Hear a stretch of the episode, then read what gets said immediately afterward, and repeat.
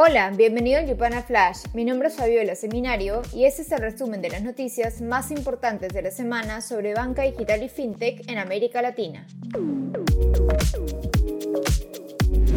Esta semana, el banco panameño Tower Bank empezó a ofrecer una cuenta crypto-friendly que permite realizar depósitos desde exchanges de criptomonedas, convirtiéndose así en uno de los primeros bancos latinoamericanos en ofrecer servicios de finanzas descentralizadas. Es un producto que los clientes demandan, dicen. Pero esto sucede en paralelo a las advertencias del presidente Laurentino Cortizo, quien dijo que no firmará un proyecto de ley de criptomonedas hasta que no garanticen estándares globales de cumplimiento, dejando la iniciativa del banco en un vacío legal. Si bien no está prohibida, tampoco está supervisada. La situación ilustra el dilema al que los bancos se enfrentarán cada vez más.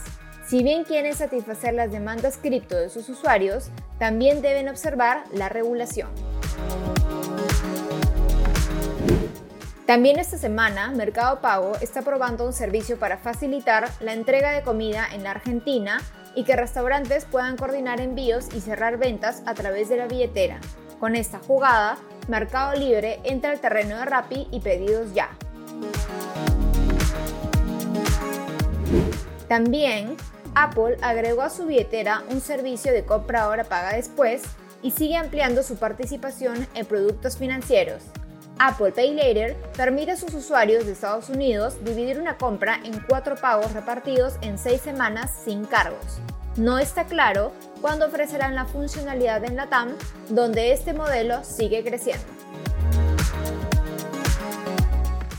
En Brasil, el vendedor y financista de automóviles en línea Kavak redujo sus operaciones en Sao Paulo y Río de Janeiro a menos de un año de expandirse desde México, despidiendo a unos 150 empleados. Trabajadores del unicornio, entrevistados por el diario O Estado de Sao Paulo, dijeron que la reducción de personal se debía a malos resultados de la empresa. Así, Kavak se une a las fintech que están sintiendo la presión de las condiciones económicas más complejas. Sin salir de la órbita brasileña, Gives, una empresa financiera enfocada en préstamos, startups y pymes, aterrizó en Brasil con el objetivo de financiar emprendimientos en tiempos donde el acceso a capital se está complicando. Por otro lado, el Banco Central de la República Argentina aprobó la adquisición del banco digital Willow Bank por parte de Walla. Como parte del acuerdo, Eduardo Ernequian fundador del banco, se incorporará como accionista del unicornio. En una jugada similar, Walla continúa esperando que el regulador mexicano apruebe la adquisición del banco ABC Capital, acuerdo comunicado en noviembre del año pasado. También en México, el unicornio argentino lanzó su plataforma de educación financiera. Con el nombre Aula Walla, la fintech pone a disposición del público mexicano cursos, tutoriales y blogs con el fin de promover la salud financiera. En Chile, Rappi e Itaú lanzaron RappiCard a través de la plataforma de la colombiana de envíos. Están promocionando una estrategia sin costos y apalancada en cashback para diferenciarse en el mercado. Además, la versión física no tendrá números o datos personales, para lo que obtuvieron un permiso especial otorgado por la Comisión para el Mercado Financiero.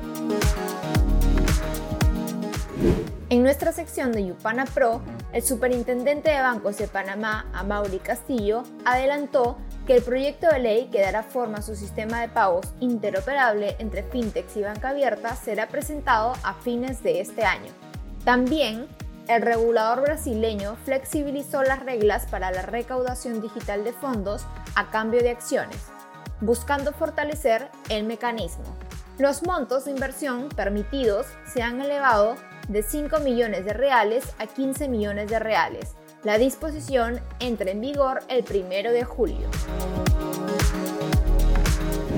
En el ámbito de adquisiciones en la TAM, el banco digital mexicano CLAR levantó una ronda de 90 millones de dólares para profundizar su ecosistema de servicios que incluye cuenta digital, crédito y Buy Now Pay Later.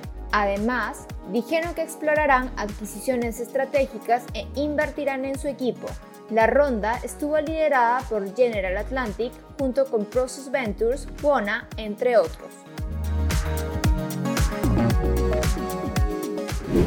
La PayTech ecuatoriana Kushki cerró una extensión de su serie B por 100 mil millones de dólares, sumando un total de 186 millones de dólares, lo que elevó su valoración a unicornio, un estatus cada vez más difícil de obtener. Participaron en la inversión Kasek Ventures, Clock Tower Ventures, SoftBank Latin American Fund, entre otros. Los fondos se utilizarán para potenciar el desarrollo de sus productos. La brasileña CIPI, enfocada en créditos para microemprendedores, recaudó 16 millones de dólares en una ronda Serie A liderada por Tiger Global. La fintech habilita un saldo a través de PIX para que los emprendedores puedan pagar los insumos de sus negocios. Turn2C, una fintech brasileña que usa inteligencia artificial para asesorar finanzas, levantó 1.7 millones de dólares en su ronda semilla liderada por Honey Island. Su modelo de negocio Business to Business to Consumer conecta entidades financieras como Itaú Unibanco, Banco de Brasil y Santander con canales de distribución o minoristas que buscan ofrecer financiamiento a sus clientes. Y Payco, una fintech procesadora de pagos de Colombia, firmó un acuerdo con PayPal para simplificar el proceso de retiro de efectivo producto de ventas internacionales de personas y empresas. La alianza permite a los clientes colombianos hasta tres retiros diarios sin importar el banco donde el usuario tenga sus cuentas. Mercado Libre y Mastercard han cerrado un acuerdo para reforzar la seguridad de los servicios cripto del e-commerce en Brasil. Valiéndose de la tecnología Cipher Trace de Mastercard, Meli podrá monitorear, identificar y evaluar riesgos. Esto fue el Yupana Flash. No olvides compartir esta nota de voz y quedarte atento a nuestras redes porque el lunes tendremos un informe sobre cómo el invierno financiero golpea de distinta forma a las fintechs de la TAM.